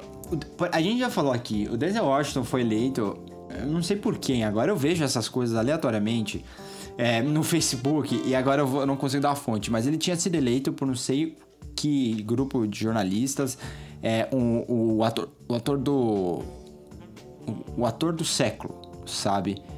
Sim, é- é- se você para pra ver, provavelmente ele não é o ator do século, mas é uma forma de dizer que desde que o, o- o Denzel Washington ganhou a notoriedade, ali no final da década de 80, ele é o melhor ator, no geral. A gente fala tanto do Daniel Day-Lewis, é só que o Daniel né, Day-Lewis... cara? Sim, o Daniel Day-Lewis, quando ele se tornou uma grande estrela na década de 90, ele, ele começou a fazer um filme a cada cinco anos, sabe? E o Denzel Washington, não. O Denzel Washington, ele pega qualquer papel que ele se sinta interessado e, como te falou, ele eleva. E é isso que é a, a super estrela que ele é. O Daniel Day-Lewis escolhe um grande papel, que é um grande filme, que vai ser grande filme sem ele... ou- Vai ser grande. É o filme do Paul Thomas Anderson, é o filme do Spielberg, é o filme do Scorsese, sabe? O Denzel Washington, ele faz filme com qualquer diretor, e se o filme é ruim, seria muito pior se você tirasse o Denzel Washington. Exato. e, e- e existem um monte. O, o caso mais clássico, mais clássico é ótimo, né? Desculpa, o caso mais recente é, o- é o The Little Things da Netflix. Que tem dois dos atores mais insuportáveis que, eu, que para mim existem, que é o Rami Malek e o, e o Jared Leto. Mas ao mesmo tempo tem o Denzel Washington, sabe? Então, ele vai. O, que ele conseguir carregar o filme nas costas, ele vai carregar, velho. Sim. Eu quero só deixar aqui uma menção honrosa, dois filmes dele também que são muito bacanas e que tem grandes atuações, mas eu não citei porque aí tinha muita estrela em conjunto e eu não queria. É, eu, eu- e aí o, o critério bateu forte, que é o Malcolm X, ele tá muito bem em Malcolm X. A gente já falou do filme aqui, só que ele tem a Angela Bassett com ele ali, que puta que pariu, né? E enfim, tem o Delroy Lindo, tem, tem uma galera muito boa ali com ele em Malcolm X, então eu acabei deixando, eu acabei deixando de fora. E Filadélfia, né, que, que eu, eu gosto pra caralho também, mas ele tem o Tom Hanks. É só o Tom Hanks ali com ele, aí fica, fica fácil. É, por sinal, só queria dizer uma coisa. O Tom Hanks é a melhor comparação que você pode fazer com o Daniel Kaluuya agora, porque tem momentos em que ele não tá no filme, tem momentos que é só o Denzel Washington, tem momentos é, é o- quem move assim, quem a perspectiva é do personagem do Denzel Washington, que tá defendendo o Tom Hanks. Só que quem ganhou o Oscar de melhor ator foi o Tom Hanks, né? Então, e se você usa o argumento de que o Daniel Kaluuya é coadjuvante, você vai ter que defender que o Tom Hanks deveria ser coadjuvante em Filadélfia. Ele não é. São dois protagonistas, né? É a melhor comparação que pode ser feita. E o Denzel Washington é o personagem mais interessante, vamos ser sinceros. Verdade. Mas enfim, tem essas duas outras duas grandes atuações e, e para mim o, o Denzel tem, tem ali no, no, no Colecionador de Ossos um, um papel bastante difícil num filme que não é bom, mas que ele consegue virar a mesa ali. Então eu, eu achei que era o ideal pra gente comentar. Meu terceiro aqui é aquela coisa, eu não sei qual é o meu terceiro, então eu tô literalmente na hora escolhendo, porque a- a não vai fazer diferença no fim do dia. É, qual é o primeiro pro terceiro pro segundo. Mas o meu terceiro, é, eu vou com o Max von Sydow. Não, não é o sétimo selo. O sétimo selo, sim, é minha atuação favorita de Max von Sydow. Mas eu quero chamar a atuação, é, chamar atenção pra uma performance mais desafiadora dele. Em um dos filmes de terror mais perturbadores e menos amedrontadores que você pode ver, que é A Hora do Lobo, né? É um filme que é, é um tanto alegórico, é um tanto pessoal pro Bergman, tem muitas questões envolvendo o protagonista, que é o personagem Max von Sydow, que basicamente se muda para uma ilha remota e com a esposa grávida, interpretada pela Liv Ullmann, e ele começa a ter problemas é, com as pessoas daquela região, com os, os outros moradores da ilha. Então é um filme que vai invocar a questão de falta de criatividade, é, questões artísticas, problema com sexo. Ele vai para a parte mais existencial, como o Bergman gostava de fazer. Só que ele é, é basicamente um grande filme surrealista de terror. Não na estética, né? Mas no, no conteúdo mesmo. É, e sim, é um filme interessante, é um daqueles filmes que você não pode assistir uma vez, porque a primeira vez que você vai ver, você não vai entender nada, você vai achar chato. Aí você tá descobrindo a trama também, a segunda vez que você vê, já sabe a trama, pode prestar atenção em outras coisas. Então, o que, que é tão desafiador na performance do Max von Sydow? É que ele tem que ser uma alegoria também. Então, é, o Bergman sempre foi um diretor muito verborrágico, mas sempre na, na, na hora H ele ia para a parte visual. E o clímax desse filme é, é uma das coisas mais incríveis. O clímax não, mas eu diria que o momento mais tenso desse filme é uma das coisas mais incríveis que você pode ver. É uma cena em que você acha que o é, é basicamente ele tá ele tá indo nadar, o personagem Max von Sydow tá voltando de um, de um exercício que ele fez, ou ele tá pintando, mas ele tá pintando perto das rochas, perto do mar, e uma criança começa a brincar lá perto. E a forma como Bergman conduz isso é sem música, obviamente, é gira um, é, o, é o pior momento do filme do ponto de vista de terror. Você acha que alguém vai morrer naquela situação, você acha que alguma coisa horrível vai acontecer. Só que quando você começa a prestar atenção, isso só é possível por causa da performance do Max von Sydow. Por causa da forma em que ele, ele amplia essa, essa angústia no rosto dele, na expressão dele. Pela forma que ele parece sempre. Ele parece estar preso. Eu acho que o fato da gente não saber o porquê ele tá tão angustiado, ele tá tão preso dentro de um sentimento, porque ele tá tão distante da esposa dele, tudo isso amplia para esse senso de tensão.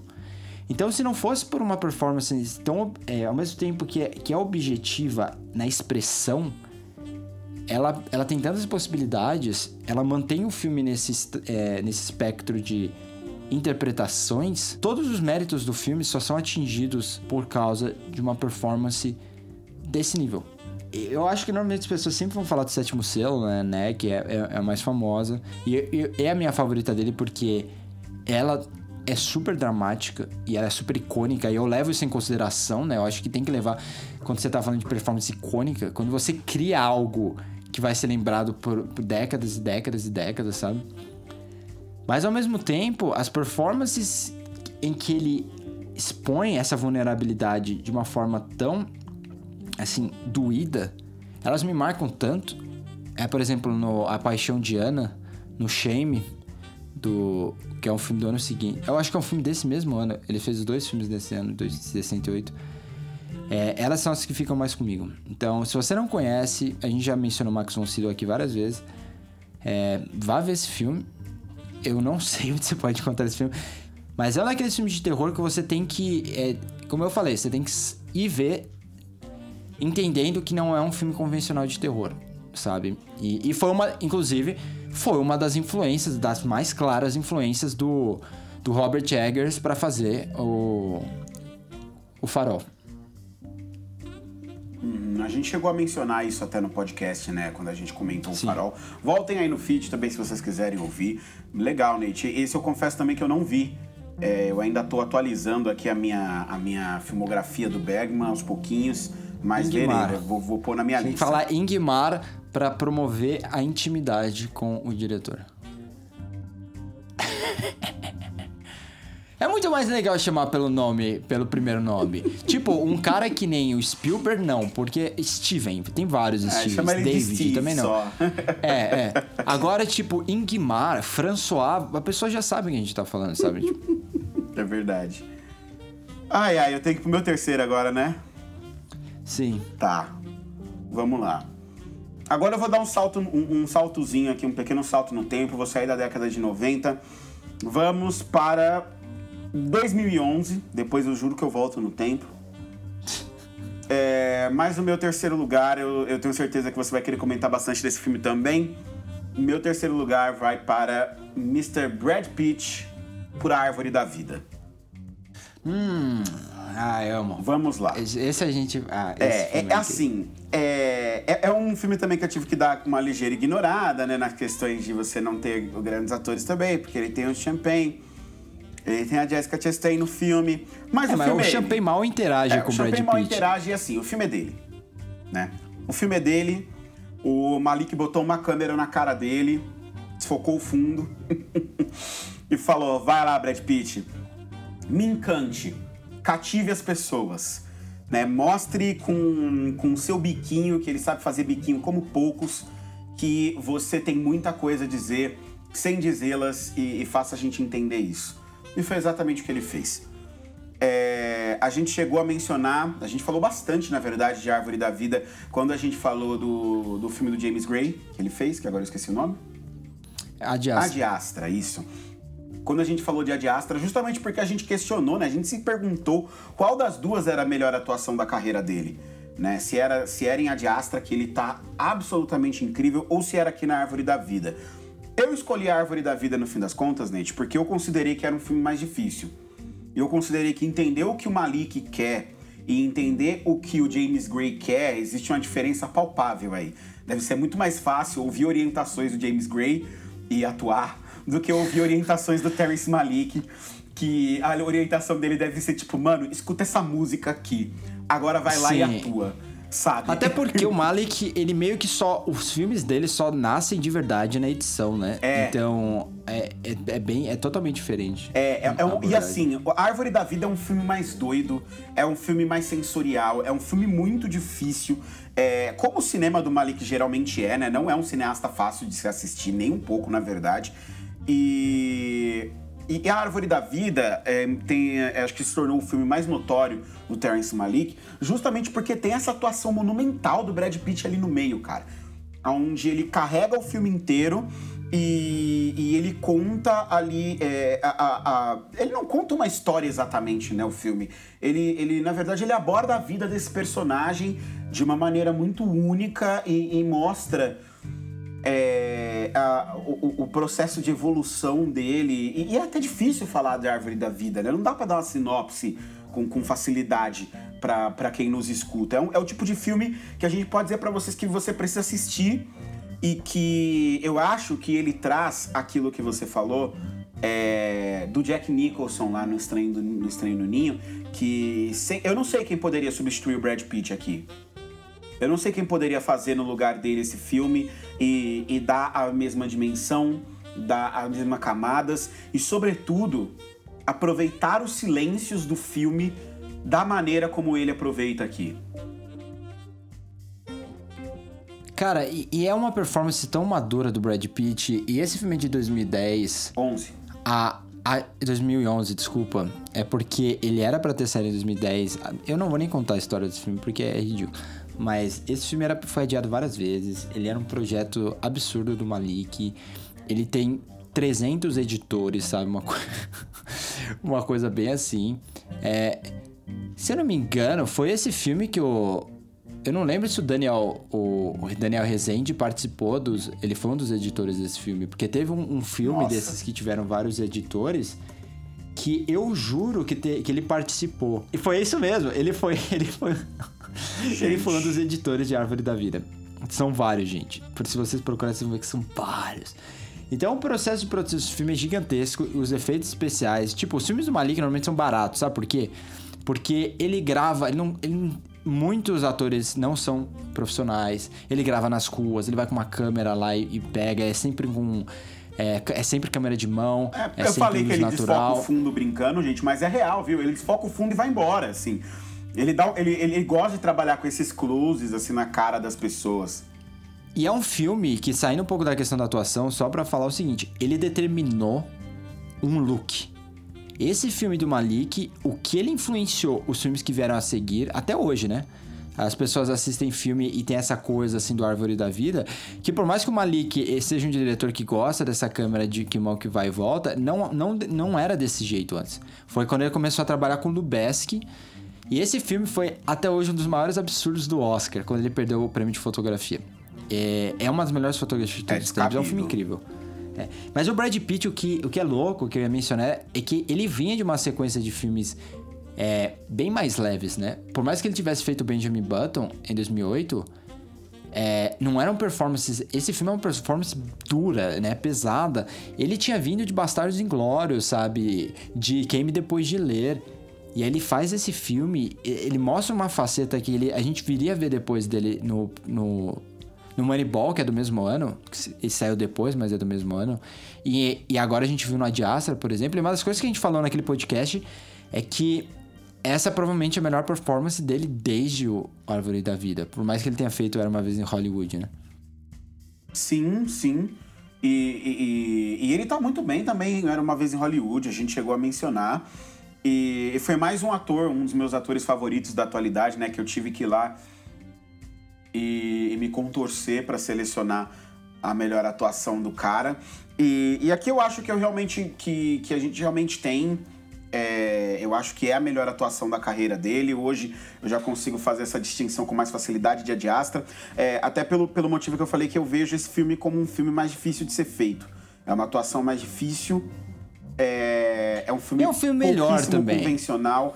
Não, eu gosto muito dos dois. É que assim também, né? O Árvore da Vida é o melhor filme do Malik. Aí fica, fica complicado pro James Gray entrar em campo e, e, e, bater de frente. Mas eu acho que são dois grandes filmes. E, e, mas a Árvore da Vida realmente se sobressai. E se o filme é tão bom quanto ele é, é por causa do Brad Pitt. É por causa da grande atuação dele. E, e puta, cara, como é difícil fazer, sabe? Como é difícil você entregar tudo que ele consegue entregar ali. E eu não sei, eu fico com a sensação. É, é, é, engraçado a gente, a gente observar isso quando a gente reassiste esses filmes. É, porque a gente que trabalha na indústria até, né, que trabalha com cinema, a gente sabe que a ordem que você assiste o filme não é a ordem que o filme é gravado. Muita gente tem, tem na mente que o filme é gravado, é, por mais que a gente tente, né, manter uma, uma linha até para ajudar os atores a compreender a maneira como eles como a história deles está avançando nem sempre você consegue gravar cenas é, em ordem cronológica dentro do roteiro né? Então às vezes você acaba gravando uma parte do final antes tal. E eu acho que tem até alguns momentos e isso funciona até pro personagem né? Funciona pro filme mas tem alguns momentos no filme em que dá para você sentir que é, que ele tá sendo muito exigido e que dá para quase você sentir um cansaço vindo dele ali em algum momento, no, em alguns momentos do filme, justamente porque é muito difícil essa atuação. Porque o, o, é. o, o, que o filme propõe e o que o filme tira dele é tudo o que ele tem para dar. E então eu acho que quando você consegue sentir o ator em tela que ele tá dando tudo que ele tem. E ele não tá gritando, ele não tá correndo, ele não tá esperneando, ele, ele tá só realmente atuando ali de uma maneira sensível e de uma maneira é, mais contida. É, eu acho que nesses momentos é onde a gente pega esses grandes atores e a gente sente que tem alguma coisa grande acontecendo ali. E para mim, a Árvore da Vida tem isso, a atuação do Brad Pitt tem isso. Eu já vou de cara aqui falar de outro filme velho, agora é um filme francês. Vou sair da Suécia e vou para a França e vou falar de Boulevard do Crime, que é um nome horroroso para um filme que chama, na verdade, Children of Paradise, né? Que seriam filhos do paraíso. Finalmente um que eu ah, assisti, Nathan. é, esse filme de 1945 é, eu não vi há muito tempo. É, eu ouvi o que? Há um mês atrás, talvez mais do que isso. É, e, e eu tenho que mencionar essa atuação porque ficou demais comigo. É uma das performances que. Eu, eu, cara, eu não conseguia parar de pensar nessa performance. Eu fiquei chocado que esse cara não fez mais filmes, né? É, que é o Jean-Louis Barrault. Ele é um dos grandes performers, assim, grandes atores do teatro francês, né? Não só teatro, mas também da. Ele é mímico, é palhaço. Ele é um ator completo e, e, esse filme é difícil também de dar uma sinopse, né? Vou falar especificamente sobre o que é, mas basicamente são artistas, né? São artistas ao longo de anos, é, eles se envolvem, é, três, principalmente três pessoas se envolvem com a mesma mulher. Um é um ator clássico, um é um ator de vaudeville, um ator de, de teatro cômico, digamos assim, né? E o outro é um ator de. E o outro não é ator, desculpa. o outro é um criminoso. É basicamente como um mafioso. Mas os três tentando é, se encontrar nessa sociedade, né? Na, ali eu imagino que seja o que? 1830, 1840, por aí, que se passa a história do filme. E, meu, é espetacular, cara.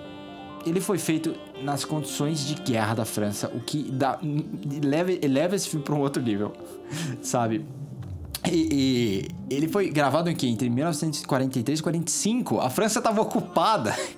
tipo, e, E é um filme longo, não, não me leva, é um filme de 3 horas e 10 minutos. Esse não é o caso dos outros. Mas é tão in... é incrível não, mas é tão bonito como eles desenvolvem os personagens. Como você entende as motivações e como essas motivações fazem como que eles tomem decisões extremamente que, que podem vir a ser prejudiciais pro restante da, da vida deles. Entendeu? E um dos outros triunfos do filme é transformar uma atriz que não é muito carismática, né, que é Arlette, era uma atriz famosa, popular na França daquela época, numa, numa personagem interessante que se torna o centro do, da atenção, né? Ela justamente que é disputada pelos três homens e tem um quatro lá que aparece depois, né? Que é um, um aristocrata que aparece só pra movimentar a trama, digamos assim. Mas é basicamente entre o Batista, que é o mímico, o ator clássico, é o Frederic, e o ladrão, o bandido, né? O Pierre. E é o mímico que é o Jean-Louis Barral. Ele é o protagonista, é... Existe um, um arco que envolve vários personagens nesse filme. Não diria que ele é o único ator principal, para mim os dois, né, tanto o Frederic como o Batista são principais, só que ele é o que mais muda. Ele é o personagem que tem o dilema mais forte. Ele é o personagem que tem que abrir mão, fazer uma decisão que é muito difícil e que prejudica a, a vida dele de uma forma que não é que não pode ser é mensurada em dinheiro ou em sucesso, né? É uma questão romântica. E, e, por mais que você não, não é um grande romance, né? É um drama, é quase um épico nesse, nesse sentido, né? Porque ele tem uma grande passagem do tempo. Mas a forma como a, direção do Marcel Carnet é, tem, é um realismo poético que lembra muito os filmes do, do Jean Renoir. Quase, é quase serve de um ponto final. Justamente nesses filmes de realismo poético do final da década de 30 do Renoir com a regra do jogo, sabe, com o é, A Grande Ilusão, esse é quase como um ponto final, 1945, para fechar essa época. Por mais que o Jean Renoir fosse fazer filme até os anos 50, né? Quem gosta de cinema viu, foi um filme que eu demorei para ver. Então não é que é um filme desconhecido, é um filme famoso. A gente viu na faculdade, não foi? A gente citou na faculdade, a gente chegou a ver. A gente, Acho que a, a gente, não, não viu nenhum inteiro, de... né? Mas a gente viu boas partes dele. Eu lembro de ter estudado ele. É um filme de 3 horas e 10, né? É, então... não dá pra ver inteiro numa aula. Bons trechos ainda não são o suficiente, né? Quando... Mas é um filme muito importante e, e meu, é, é bom porque citar aqui, até porque ele fala de atores. Ele envolve os são mímicos, são atores de teatro, é Valdeville, então são artistas. Então é um motivo a mais para incluir aqui. Caraca, muito legal, Nate, muito legal. Eu, eu você avivou esse filme na minha cabeça. Eu, eu, lembro que a gente estudou ele, como eu falei, mas não, não tinha muita coisa clara para mim dele, não. Agora eu vou, vou, vou ver. Vou, acho que eu vou encarar essas três horas aí. Até porque. Meu, até passa porque rápido, velho. Esses filmes com uma pegada mais realista, eles passam rápido, né? Não tem uma. É, eles não têm aquele, aquele ritmo da, da novela vague, que é o que me, me trava com, filme, com cinema francês em geral. É, ele, ele é um drama. Ele é liter... Assim, ele é um super drama. Uhum. Como, mas os personagens... É por isso que eu fiquei chocado. Porque é um filme de 3 horas e 10 os três filmes é, desses gigantescos de mais de três horas até hoje que, que, que eu vi mais que foram mais fáceis para mim de assistir são o, o, o irlandês, o Sete Samurais e aí esse aqui entrou na lista. Não tem como. Eu pra tipo, eu, não queria levantar, sabe? Me lembrou até a viagem de Chihiro que eu lembro que eu vi pela primeira vez. Eu tava sei lá, o filme começou, já tava apertado e eu não queria levantar, e eu podia pausar o filme, sabe? Mas eu não queria.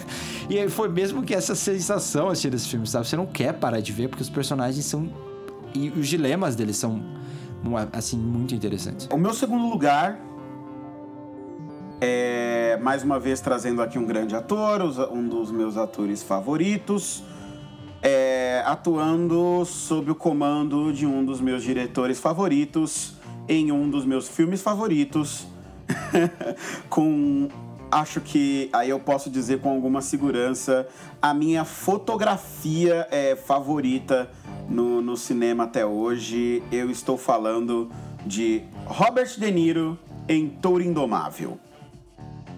1980, o De Niro assume ali a, a pele de Jake LaMotta, um grande boxeador, é, um personagem, assim, daqueles mais saborosos que o boxe cons conseguiu construir ao longo da história. É, e, e, o boxe tem vários, né? Tem, tem, tem o Ali, tem o Foreman, tem o Tyson, que também é um grande personagem. Mas o Lamota era um cara muito curioso, com uma vida completamente fodida e que precisava de um grande ator para poder é, assumir ali o papel dele e, e carregar um filme que contasse a história dele. É, eu acho que o filme ajuda, o diretor ajuda muito, porque o filme é do Scorsese, o elenco de apoio ajuda pra caralho também. Você tem o Joey Pass ali mais uma vez, né? o Joey Pass tá em todos os filmes, é impressionante. Quem tá em mais filmes do Scorsese, o Joey Pass ou o Robert De Niro? É, é, é absurdo, assim. Eles estão meio que quase. Quando o Robert De Niro tá, sempre tem o Joe Pesci, das né? vezes, né? É, porque você pensa, é, ele não tá no Taxi Driver, mas ele tá no... no é, o Robert De Niro fez mais, mas os principais momentos, que é o, o Toro Indomável, o, os Bons Companheiros, o Cassino e agora o Irlandês, o Joe Pesci tá junto. É, então. E, e bem, mas, mas, o filme é do De Niro, é, ele tá, para mim, absurdo, absurdo no papel.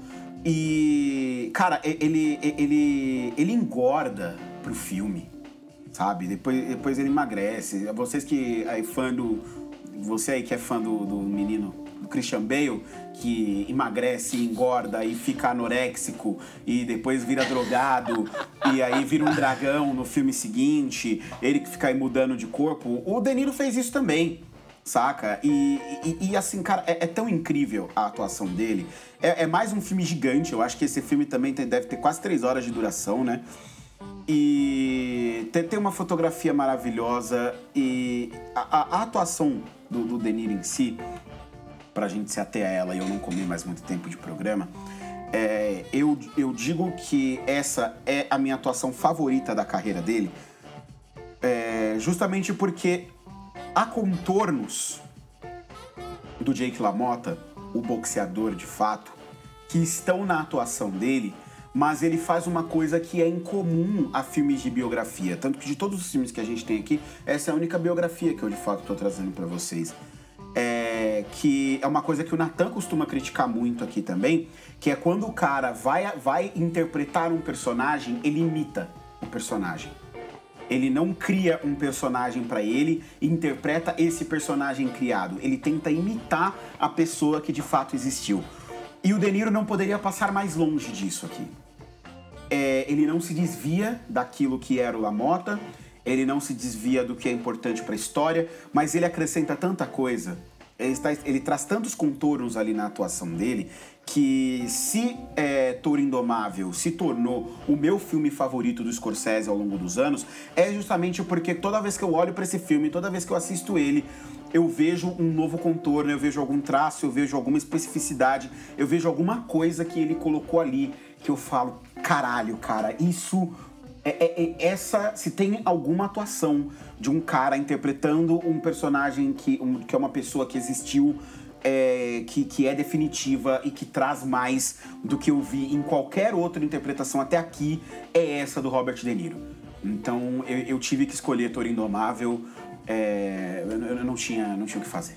É, é, é, às vezes cansa falar dela, mas você tem que falar, sabe? Quando você vai falar de performance, você. Todo mundo menciona Tony Indomável, mas tem que ser mencionado. Não tem. Não tem. É, não é igual.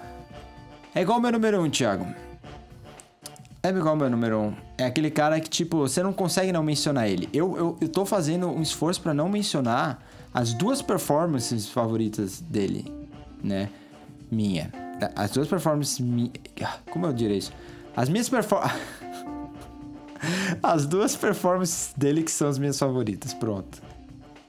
Na década de 50, Marlon Brando é, ele batalhou com Montgomery Clift pelo título de melhor ator da época, né? E, na minha opinião, ele acabou tomando do Cliff porque ele, ele, ele apresentou algumas das performances mais memoráveis e icônicas. E em 1951, esse é um filme que o te viu, esse é um filme que provavelmente você que gosta, que é cinéfilo já viu, chama Uma Rua Chamada Pecado. É um filme do Elia Kazan. é argumentavelmente o melhor diretor de atores que o cinema já viu. Ele era um cara que sempre tirava o melhor de seus, das suas estrelas. E esse é um filme que deram para ele umas duas estrelas e, assim, alguns dos melhores atores secundários de suporte, né, da história do cinema. É, você tem o Cole Malden, você tem Kim Hunter, e aí você tem a Vivian Lee contracenando é, como atriz principal com o Marlon Brando. Meu Deus do céu. O que dizer dessa mulher, né? Esse o que dizer do Mar o Marlon Brando. Tecnicamente, não tem o que falar. Ele tinha técnica, ele tinha presença de cena e ele tinha um carisma. Só que ele usava os dons dele pro mal também. ele usava o talento dele para apresentar esses personagens super difíceis. E é louco que uma rua chamada Pecado escrotos, apresenta um perso... caras escrotos, Nathan. Fala com, com todas as letras. Ele, ele interpretava uns caras escrotos.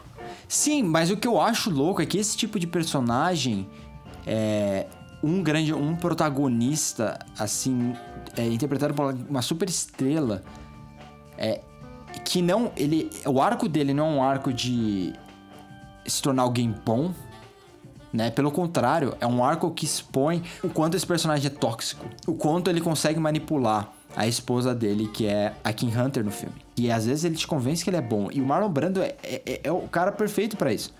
Porque ele realmente tinha muito carisma, ele era esse cara bonito. O, o Elia Kazan filmava ele de uma forma que você falava: esse é o cara mais bonito que já passou pelo cinema.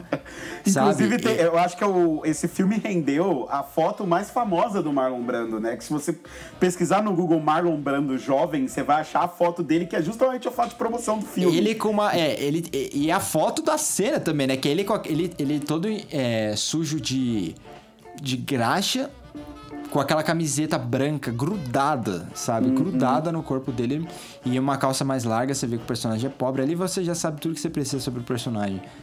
Mas é, é louco, tipo, eu sou uma pessoa muito nojenta com tudo.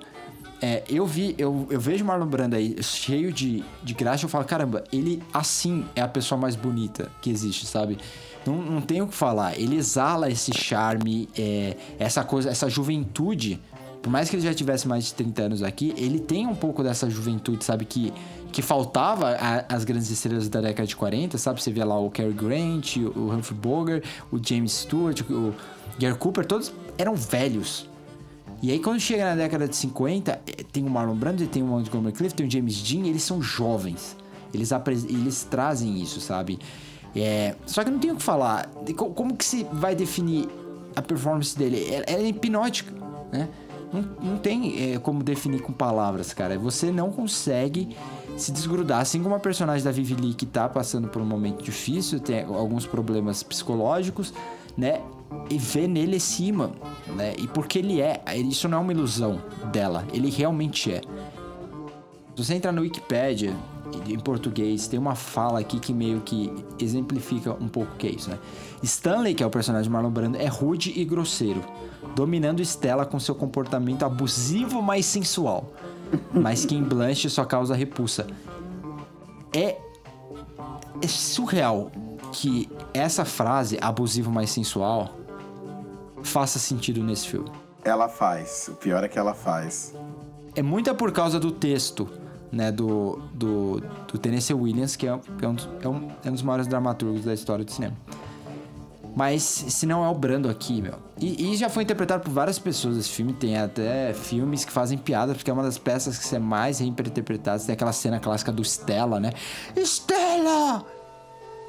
Stella!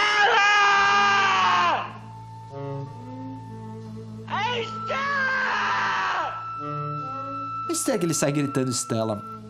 Gente, quem não viu, por favor, assista um dos filmes obrigatórios assim da história do cinema.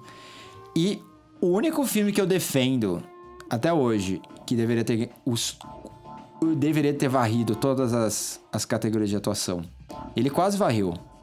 Melhor atriz foi para Vivienne o Malden e a Kim Hunter ganharam como atores coadjuvantes e quem perdeu foi o Marlon Brando.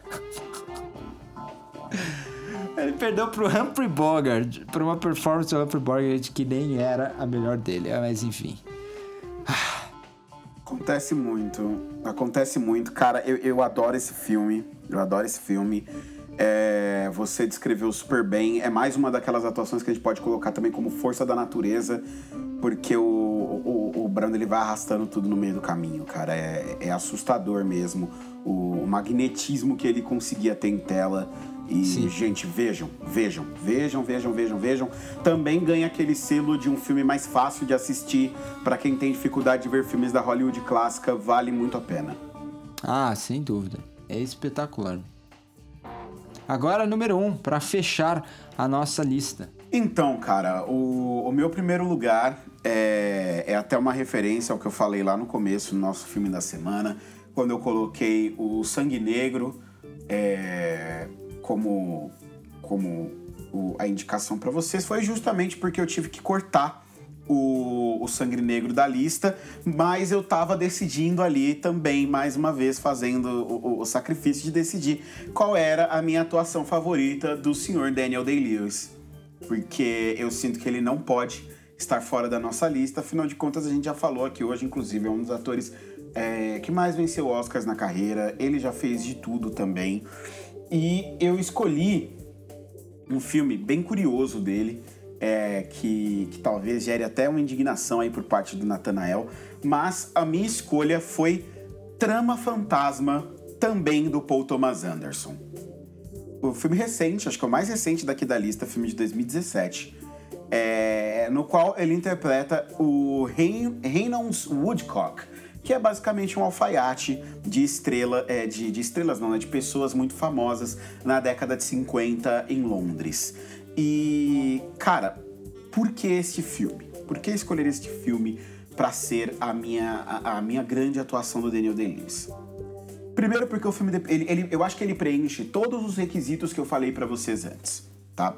Ele não está cercado de grandíssimas estrelas, embora ele tenha é, ele tenha a Leslie Manville muito bem ali como a irmã dele. É, ela não é uma, uma estrela gigantesca de Hollywood, ele é, é, o mesmo vale para Vicky Creeps, que contracena com ele, que faz a alma. É, também não é uma grande estrela. Ele é o filme, o filme gira completamente em torno dele. Sem ele, o filme não funcionaria. Ele está trabalhando com um grande diretor, que é especificamente um diretor de atores, que trabalha com filmes que são focados em personagens e que basicamente parece que tudo nesse filme, tudo, tudo que o PTA pensou foi para convergir para dar a ele condições de ter a melhor atuação da carreira dele. E na minha visão, ele foi bem sucedido. Porque ele eleva a atuação daqueles que estão ao redor dele. Ele interpreta um personagem que diz, é, que fala, mas que não diz aquilo que ele está pensando. Então você tem que ler nas atitudes dele, nas ações dele, muita coisa do que ele tá propondo pro personagem, muita coisa do que ele tá acrescentando. É, você conhece mais do personagem dele pela leitura que os, que os outros personagens da trama fazem dele do que o que ele mesmo diz sobre ele. E você só entende a maneira como o final do filme se desenvolve se você conseguir captar sutilezas na atuação dele. Senão, é, o final do filme ele parece uma coisa até um pouco boba. Ele parece uma coisa meio jogada.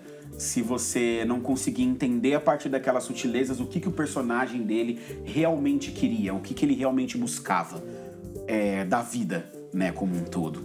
E é um filme que ele que fala comigo de uma maneira muito interessante, porque é um filme que aborda um artista e é aquela e ele aborda aquele artista quebrado por assim dizer. Né? O cara que ele tem a arte dele, ele é extremamente reconhecido pela arte dele, mas o, o ser o artista que ele é claramente traz custos gigantescos para ele, para a personalidade dele, é, e a única maneira que ele encontra de se expressar, de botar para fora toda a dor que ele traz por dentro, né? O único lugar onde ele consegue expressar tudo que ele, é, tudo que ele sente é, que ele consegue se permitir, na verdade, expressar, né? Porque falam é, diversas vezes no filme, inclusive, que ele é só uma fachada, né? E ao longo do filme fica muito claro que ele é realmente só uma fachada. É, ele só parece forte quando, na verdade, ele é uma criança até. Ele tem atitudes e sentimentos super infantis com as pessoas ao redor dele. Ele se fecha dentro de uma bolha e a maneira com a qual ele sobrevive é a partir das, dos vestidos que ele faz e das mulheres que ele veste, das musas inspiradoras que ele encontra na vida dele. É um filme muito difícil. É um filme que não tem uma trama mega estruturada também. O importante é o personagem, o importante é você mergulhar na mente dele. É, a gente consegue até expandir também esse, nesse filme aqui a discussão é, sobre protagonistas, porque para mim ele não é o único protagonista do filme, apesar do filme ser dele, ele carregar tudo ali. A, a, o, o, o- eu ia falar cônjuge, né? É quase com cônjuge, né? Sim. É, é, é o, o A Alma também dele, é, né? É, Também, é, ela também é protagonista. é, A, a Leslie Manville, ela também faz uma coadjuvante incrível ali, que acrescenta Sim. demais pra trama como irmã dele. É, é muito legal a relação que ela constrói de ciúme, mas ao mesmo tempo ela é super protetora e ela também é confrontativa nos momentos que ela precisa ser. E as viradas do personagem, elas Olha aí, são tão uma- sutis, né, cara? Você falou isso, um ótimo exemplo. Isso é uma personagem coadjuvante, gente. Ela não.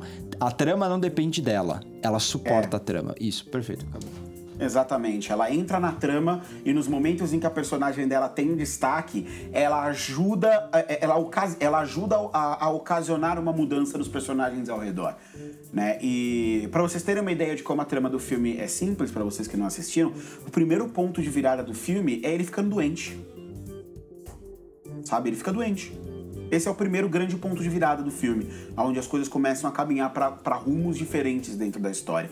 Então, é um filme que ele depende de todas essas sutilezas, ele depende de todos esses contornos e que você preste muita atenção na atuação do Daniel Day-Lewis, na forma como ele observa as roupas, na forma como ele observa as mulheres nas roupas e na forma como ele interage com os outros personagens, em tudo aquilo que ele não diz, ao contrário daquilo que ele diz, é, para que a- as coisas se estruturem e o filme faça sentido para você. Eu disse lá em 2017 que esse era o meu filme favorito é, que a gente já podia iniciar a discussão se ele era o melhor filme do Paul Thomas Anderson ou não.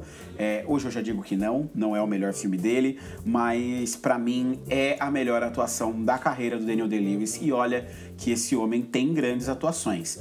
Eu sei que eu posso estar sendo injusto falando isso, porque eu tô deixando de fora Sangue Negro, eu tô deixando de fora é, Em Nome do Pai, que é um filmaço com uma atuação absurda do Daniel Day-Lewis. Mas é, eu tinha que escolher alguém, eu tinha que escolher algum É. filme. E considerando todos os, os critérios que eu falei pra vocês antes, Trama Fantasma me pareceu o filme ideal. É, só Robbie Marshall para arruinar o Daniel Day-Lewis. Mas, mas é, Trama Fantasma é um dos meus filmes favoritos.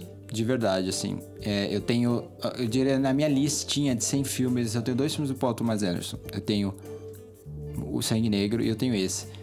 É, eu amo, amo. É um daqueles filmes que é um milagre. É um milagre. Você não sabe como. Eu, o- o- você não sabe como o Paul Thomas Anderson desenvolveu isso. Você não sabe como é, eles conseguiram produzir um filme com uma música que foi produzida depois. Ela se encaixou tão bem nesse filme. Eu não consigo imaginar esse filme com a música. Esse é um daqueles filmes que eu fico pensando, meu, como é que você gravou essa cena sem a música? Ela, A música é perfeita pra essa cena. É como se ela fosse feita só pra.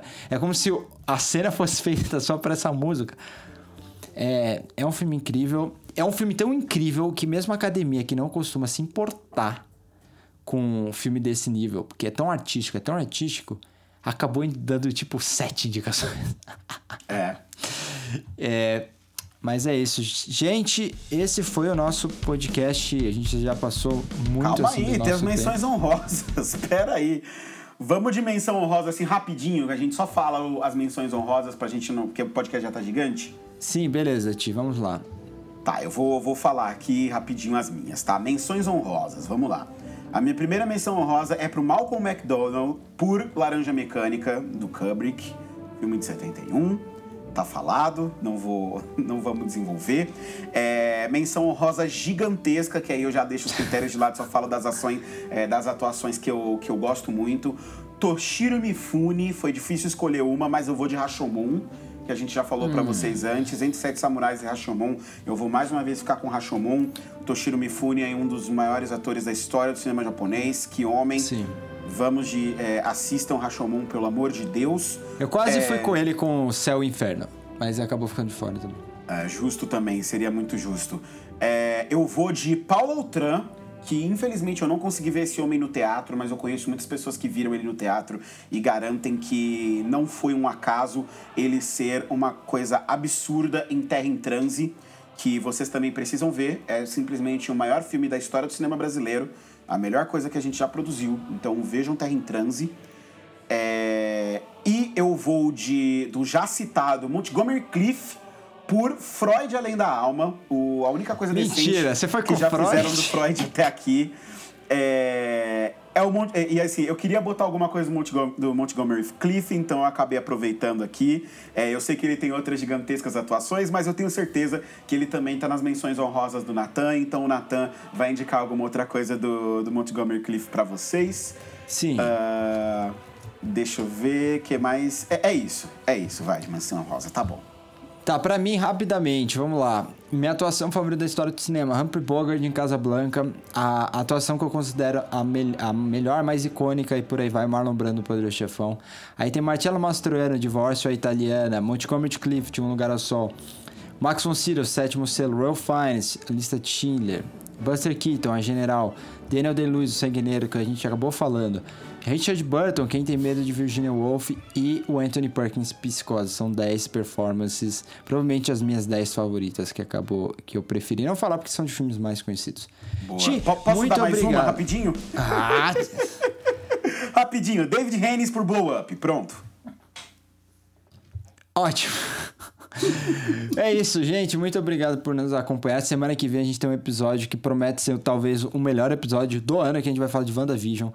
E não perca. Quinta-feira no ar. Nos acompanhe nas redes sociais, arroba podcastk, arroba Sieverts, arroba Thiago Godzilla. E é isso. Ti, valeu. Valeu, Nate. Tchau, tchau. Falou.